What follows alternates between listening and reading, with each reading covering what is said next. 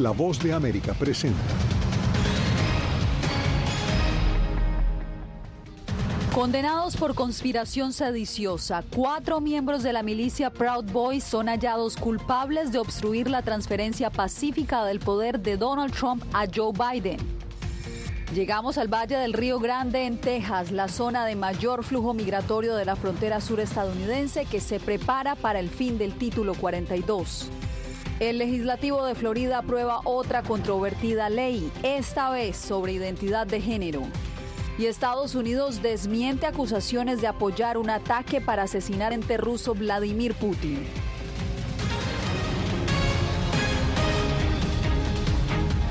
Aquí comienza El Mundo del Día. Soy Yasmin López. Bienvenidos.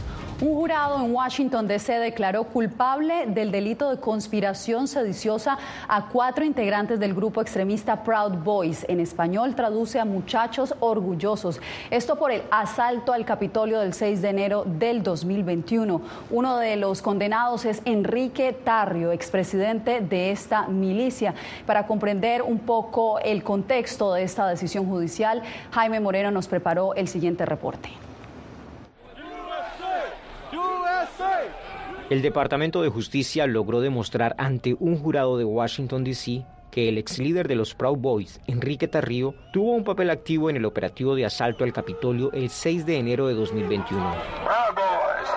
Aunque Tarrío no estaba en Washington, D.C. el día del asalto, el jurado determinó que previamente se involucró en la creación de una estructura de comando y ayudó a dirigir el ataque desde la ciudad de Baltimore, ubicada a las afueras de Washington. La razón es que días antes del ataque, un juez le había ordenado mantenerse alejado de la capital estadounidense por haber quemado una bandera de Black Lives Matter en una iglesia.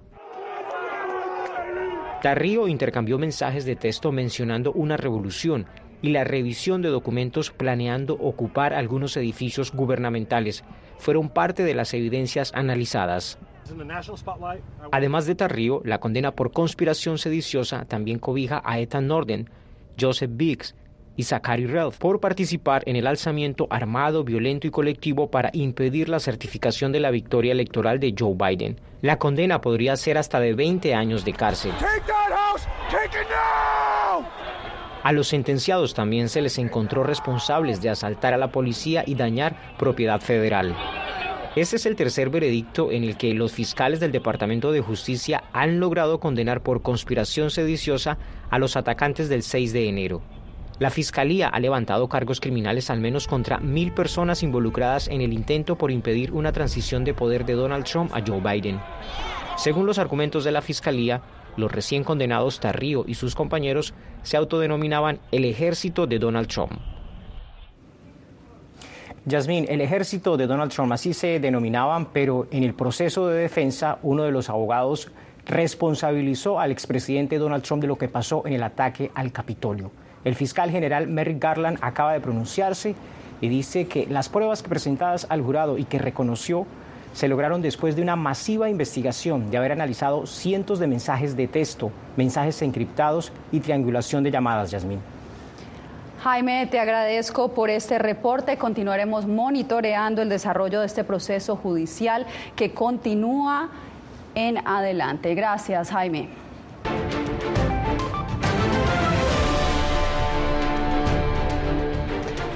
A menos de una semana de la entrada en vigor de nuevas reglas fronterizas, el Valle del Río Grande en Texas experimenta el flujo migratorio más elevado de toda la frontera sur de Estados Unidos. En directo desde McAllen nos acompaña nuestro enviado especial Jorge Agobián. Jorge, ¿qué está pasando allí?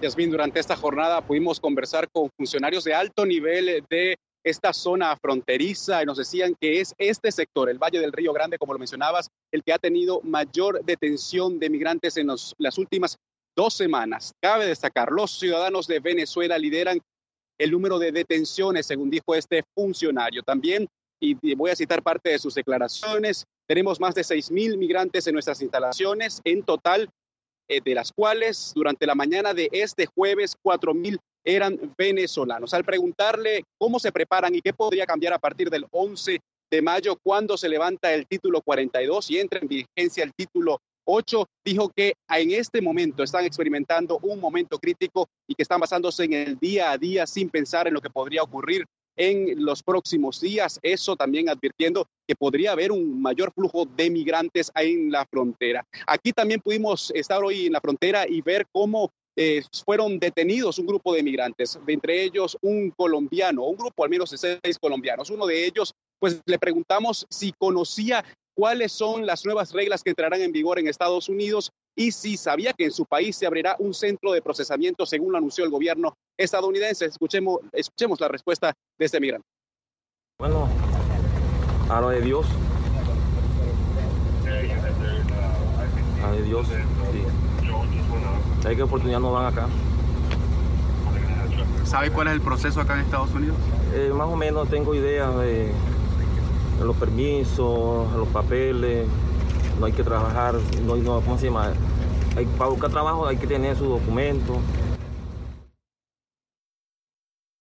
Pues esta situación en la frontera, al menos en este sector, pues llega cuando este viernes estará aquí el secretario de Seguridad Nacional, Alejandro Mayorkas. Todo eso ante la crítica del Partido Republicano. Legisladores en el Congreso han dicho que la situación podría empeorar de manera significativa a partir del próximo 11 de mayo. Los funcionarios de la patrulla fronteriza aseguran que estarán utilizando no solo la tecnología, la infraestructura, pero además las labores de los funcionarios en el terreno para llevar a cabo labores y evitar un colapso aún más del sistema. En este momento, en este sector del Valle del Río Grande, el 60% de los agentes de la patrulla fronteriza están enfocados en operaciones en el terreno, mientras que el otro 40% está enfocado en procesamiento, en centros de procesamiento de migrantes. Eso un cambio a cómo estaban las cosas hace tan solo semanas.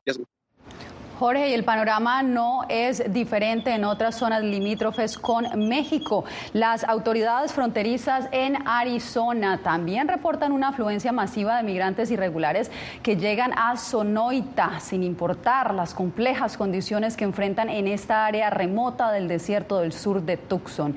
Paula Díaz nos tiene la historia. La patrulla fronteriza en el sector Tucson reportó la entrega de 226 migrantes esta semana. La anterior se entregaron casi 400 migrantes en la misma área. Las autoridades migratorias afirman que estas personas están arriesgando su vida con las altas temperaturas y los peligros del desierto. Los migrantes que corren el riesgo de atravesar el desierto se enfrentan a un peligro diferente. El terreno es hostil, con temperaturas que pueden superar los 100 grados durante el día y bajar extremadamente durante la noche. Cifras de CBP señalan que por Arizona han cruzado 260.976 migrantes en el año fiscal 2023, del 1 de octubre del 2022 al 31 de marzo del 2023. La mayoría de los migrantes llegan de México, Cuba, Perú, Guatemala, Colombia, India, Ecuador y Nicaragua.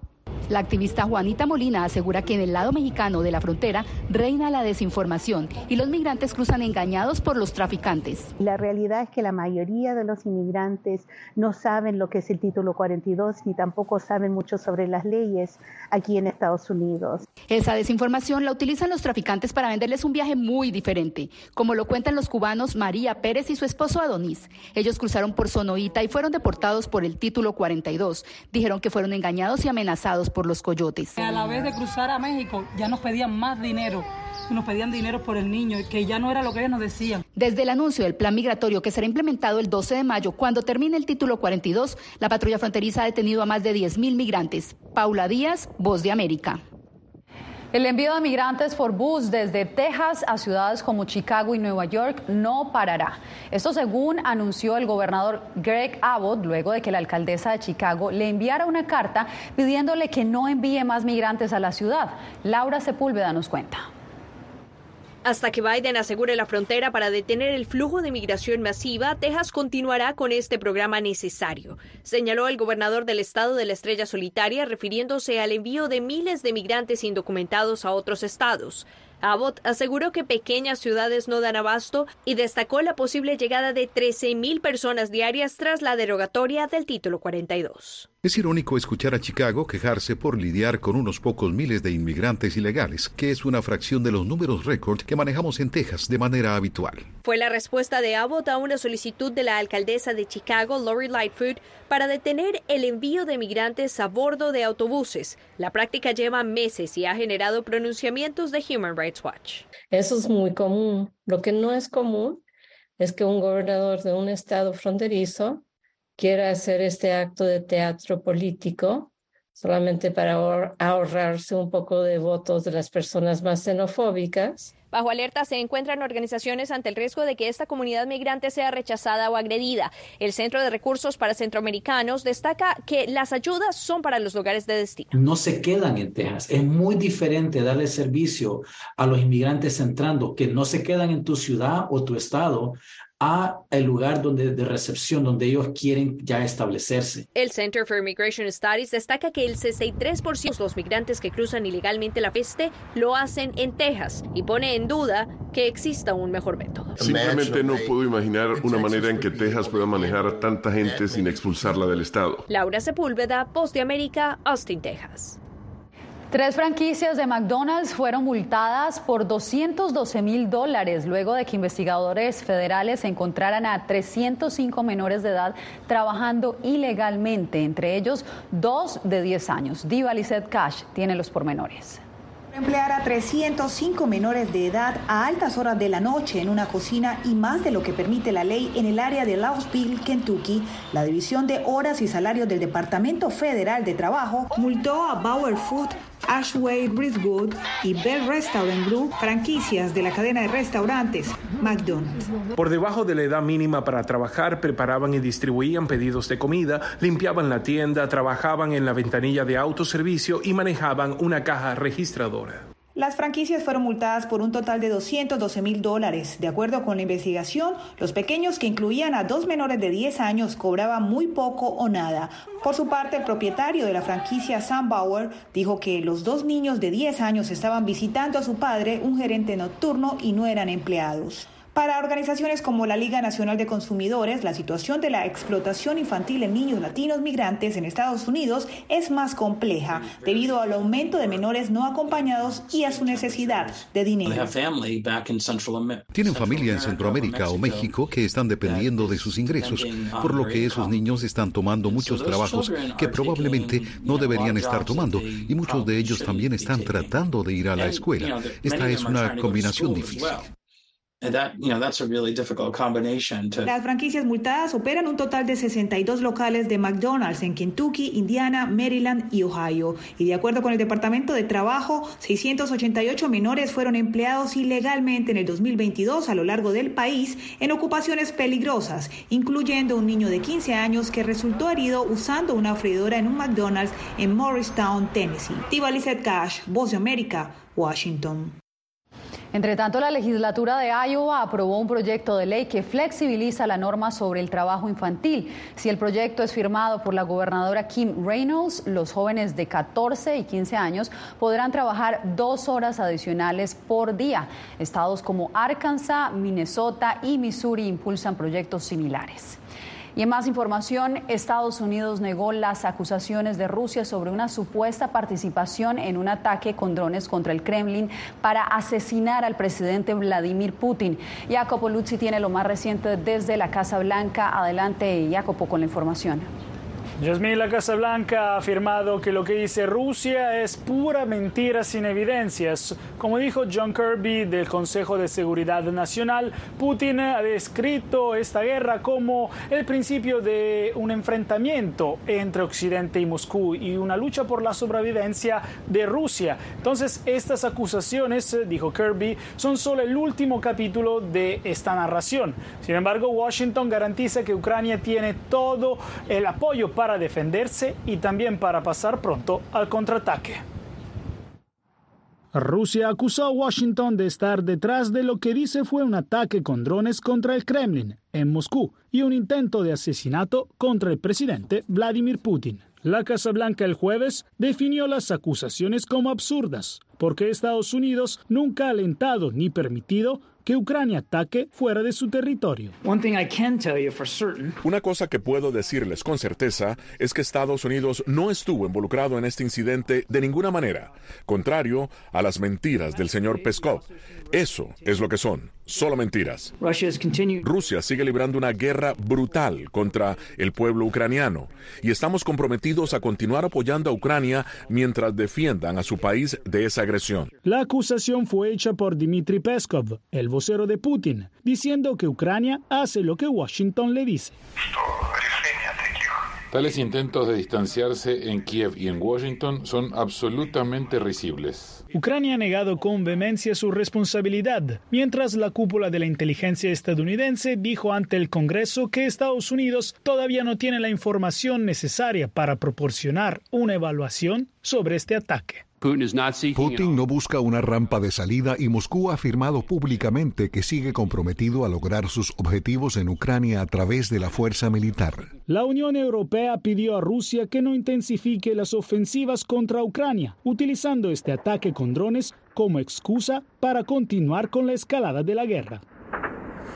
Entre tanto, las defensas aéreas ucranianas eh, repelieron durante la madrugada del jueves la ola Yasmin más intensa de ataques aéreos de Rusia contra Ucrania desde el comienzo del 2023. No hubo víctimas civiles ni daños a edificios y la Casa Blanca dijo que esto se debe a las ayudas militares que Occidente ha dado a Kiev.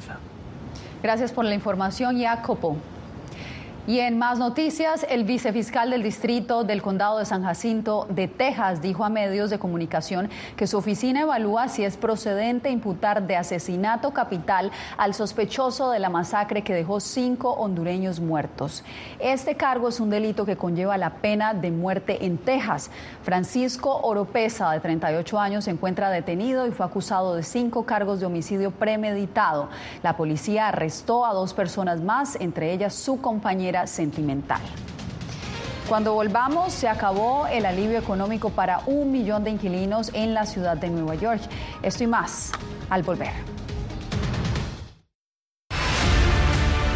No concibo una democracia sin, sin periodistas. El libreto manda a un conflicto constante con la prensa independiente, con los medios de comunicación. Periodismo, la prensa libre importa, una coproducción de La Voz de América con nuestras afiliadas en la región. Se ejerció esta profesión con mucho eh, miedo. ¿Cuántos periodistas van muertos ya? Por decir la verdad. Disponible en vozdeamerica.com. Algo he aprendido estos últimos años y es el darme cuenta de que nosotros podemos planear todo, pero que la vida tiene cosas para vos que no te imaginas. Me duele porque estoy aquí por ese país que hoy me quitaron. Yo siempre he dicho que la libertad está en la mente. Y el hecho de que tu cuerpo esté en un lugar no significa que no sos libre. Siempre me sentí libre, incluso estando presa me sentí más libre, porque pude darme cuenta que si estaba ahí es porque realmente he elegido qué hacer con mi vida. En tiempos de cambios, cuando el mundo parece incierto y lo que escuchamos no refleja lo que vemos, buscamos la verdad. A través de la pantalla de la Cuando nos cuentan solo una parte de la historia, perdemos la confianza. En momentos de crisis, nuestros sueños, esperanzas y deseos de un mejor mañana dependen de una prensa libre. En La Voz de América te traemos las historias que la gente se arriesga a ver. Conectamos el mundo y lo unimos con la verdad.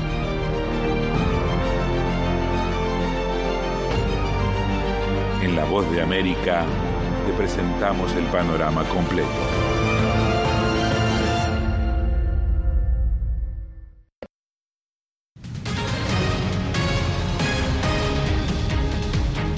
El legislativo en Florida aprobó una ley que prohíbe usar en escuelas los pronombres que clasifican las identidades de género de la comunidad LGBTQ.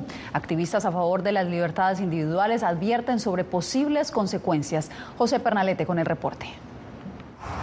La cuestionada ley que otorga a los padres opinar sobre la educación, conocida como No Digas Gay, establecida en Florida para no permitir contenidos de orientación sexual y de identidad de género en las escuelas, ha sido reforzada con la prohibición del uso de pronombres que clasifican a los integrantes de la comunidad LGTBQ. Eh, imagínate este el que no puedan decirte eh, tu pronombre o el que no puedan decirte o el que no puedan el que no puedas eh, este expresarte que eres una persona gay en la escuela. O sea dónde te vas a expresar si tu familia no te acepta si tu familia no el único refugio que tienes es la escuela y en la escuela tampoco te están dando esa aceptación qué vamos a hacer los estudiantes nos estamos siguiendo a este lo único que nos vamos es es a las drogas a las adicciones al alcohol y al suicidio. Estas normas contemplan que los docentes que infrinjan las restricciones puedan ser objeto de suspensión temporal o definitiva. Octavio Delamo, educador y propietario de escuelas en el sur del estado, afirma que dentro de las aulas debe privar la tolerancia y el respeto sin imposición ideológica. Creo que eh, la sociedad tiene que respetar, por supuesto, cualquier, eh, digamos, posición frente a la sexualidad de las personas y eso es el respeto a las minorías. Pero por otra parte, también tenemos que entender que no podemos permitir que por razones políticas algunas minorías traten de acorralar a una mayoría. José Pernalete, Voz de América, Miami. Nueva York anunció que aumentará la renta de más de un millón de viviendas. Ángela González nos tiene la, la nota. Citando el alto costo de vida y la inflación, caseros en Nueva York lograron que la Junta de Rentas de la ciudad incremente las rentas estabilizadas a cerca de un millón de viviendas que irán del 2 al 5% por contratos de un año y del 4 al 7% para aquellos de dos años. El problema es que uno trabaja y el dinero que uno gana, todo el dinero va a la renta y ahora van a subir más y no suben el pago. Parece que en la ciudad, en Manhattan, está yendo para la gente rica y no más para la gente de media. Y ese es un problema bien grande, porque nos quiere tirar ya fuera del, del la ciudad de Manhattan. Un proyecto de ley estancado en la legislatura estatal podría ser el salvavidas de muchos inquilinos. Lo que realmente necesitamos para los inquilinos es una buena causa de desalojo que limitará el nivel de aumento del alquiler y protegerá a las personas de desalojos injustos. Pero la gobernadora Kathy Hochul ha dicho que se enfocará en otro plan para generar 800.000 nuevas viviendas. Una decisión más detallada sobre cómo se implementarán los nuevos aumentos se conocerá en el mes de junio. Entre tanto, muchos como Pedro no se dan abasto para pagar el alquiler. Se necesita tener dos trabajos. Sí, porque por un trabajo no te alcanza para más. La renta cuesta un poco más cara. Según el sitio de renta Silo, el alquiler promedio en Nueva York es de 3.500 dólares mensuales, mientras que el salario mínimo se ha mantenido en 15 dólares la hora desde 2019. Ángela González, Voz de América, Nueva York. Estados Unidos se quedará sin embajador en Nicaragua. Regresamos en instantes con esto y más. Nunca pensé pasar dos años y siete meses en la prisión por nada más pensar diferente a las autoridades de Nicaragua. Una vez que bajamos del avión acá en Estados Unidos, en Washington, nos damos cuenta que estamos libres porque no sabíamos si también veníamos a una cárcel, no sabíamos nada. El cuerpo como que siente el aire puro, la diferencia a estar en una prisión, ¿verdad?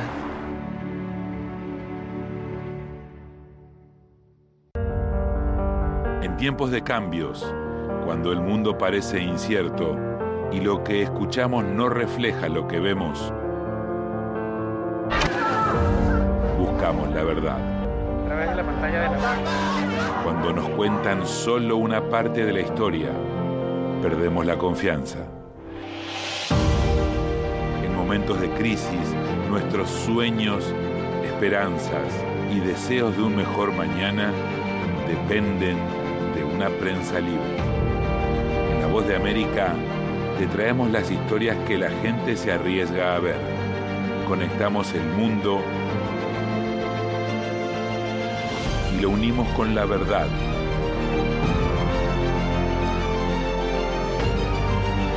En La Voz de América te presentamos el panorama completo.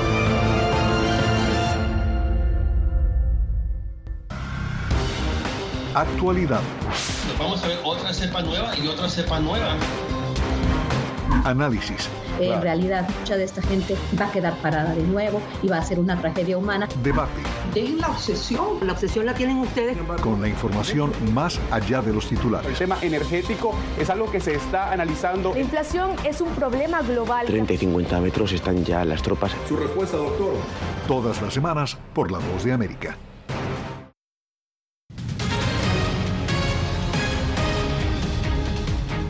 El embajador de Estados Unidos en Nicaragua, Kevin Sullivan, abandonará el país centroamericano en los próximos días y un encargado de negocios asumirá la representación diplomática en Managua, como nos reporta Donaldo Hernández. A partir del próximo 19 de mayo, Estados Unidos dejará de tener embajador en Nicaragua, ya que el titular actual, Kevin Sullivan, regresará a su país tras concluir su misión por más de cuatro años. En su cuenta de Twitter, el subsecretario de Estado para Asuntos del Hemisferio Occidental, Brian Nicol, informó que la única representación que tendrán es un encargado de negocios. Gracias, embajador Sullivan, por su liderazgo inquebrantable en Nicaragua y bienvenido a Kevin O'Reilly, quien se desempeñará como encargado de negocios a partir de junio.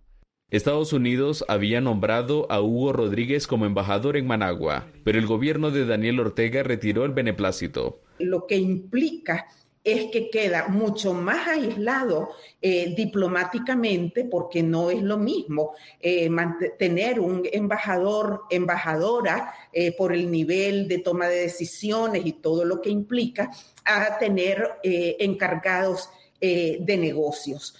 Sin embargo, opositores consideran que Estados Unidos podría estar trabajando en una nueva estrategia junto a la Unión Europea, a cuyo embajador también se le retiró el beneplácito. Vamos a ver cuál es la estrategia que tienen Estados Unidos y la comunidad internacional, porque sí están actuando en conjunto. Las relaciones entre Nicaragua y Estados Unidos han estado marcadas en los últimos cinco años por las sanciones a funcionarios nicaragüenses, acusados de violaciones a los derechos humanos y corrupción. Donaldo Hernández, Voz de América. Marcamos una pausa y volvemos en instantes con más noticias. No concibo una democracia sin, sin periodistas. El libreto manda a un conflicto constante con la prensa independiente, con los medios de comunicación. Periodismo, la prensa libre importa, una coproducción de La Voz de América con nuestras afiliadas en la región. Se ejerció esta profesión con mucho eh, miedo. ¿Cuántos periodistas van muertos ya? Por decir la verdad. Disponible en vozdeamerica.com. Algo he aprendido estos últimos años y es el darme cuenta de que nosotros podemos planear todo, pero que la vida tiene cosas para vos que no te imaginas. Me duele porque estoy aquí por ese país que hoy me quitaron. Yo siempre he dicho que la libertad está en la mente. Y el hecho de que tu cuerpo esté en un lugar no significa que no sos libre. Siempre me sentí libre, incluso estando presa me sentí más libre, porque pude darme cuenta que si estaba ahí es porque realmente he elegido qué hacer con mi vida. En tiempos de cambios, cuando el mundo parece incierto y lo que escuchamos no refleja lo que vemos, buscamos la verdad. A través de la pantalla de la Cuando nos cuentan solo una parte de la historia, perdemos la confianza. En momentos de crisis, nuestros sueños, esperanzas y deseos de un mejor mañana dependen de una prensa libre. En La Voz de América te traemos las historias que la gente se arriesga a ver. Conectamos el mundo y lo unimos con la verdad.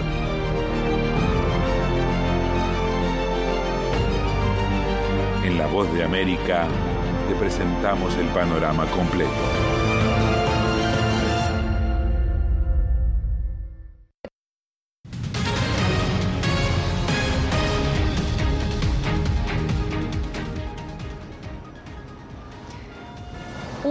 Gran bienvenida le dio el ejército de México a un nuevo miembro. Se trata de este pastor alemán de tres meses, obsequiado por Turquía tras la muerte de Proteo, un perro de rescate mexicano que ayudó a encontrar a unos 29 sobrevivientes del terremoto masivo ocurrido en febrero cerca de la frontera con Siria.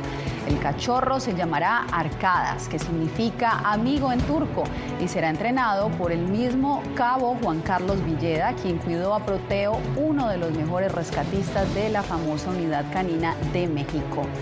Con esta imagen nos despedimos por hoy. Les informó Yasmín López. Nos vemos mañana en otra emisión del Mundo del Día.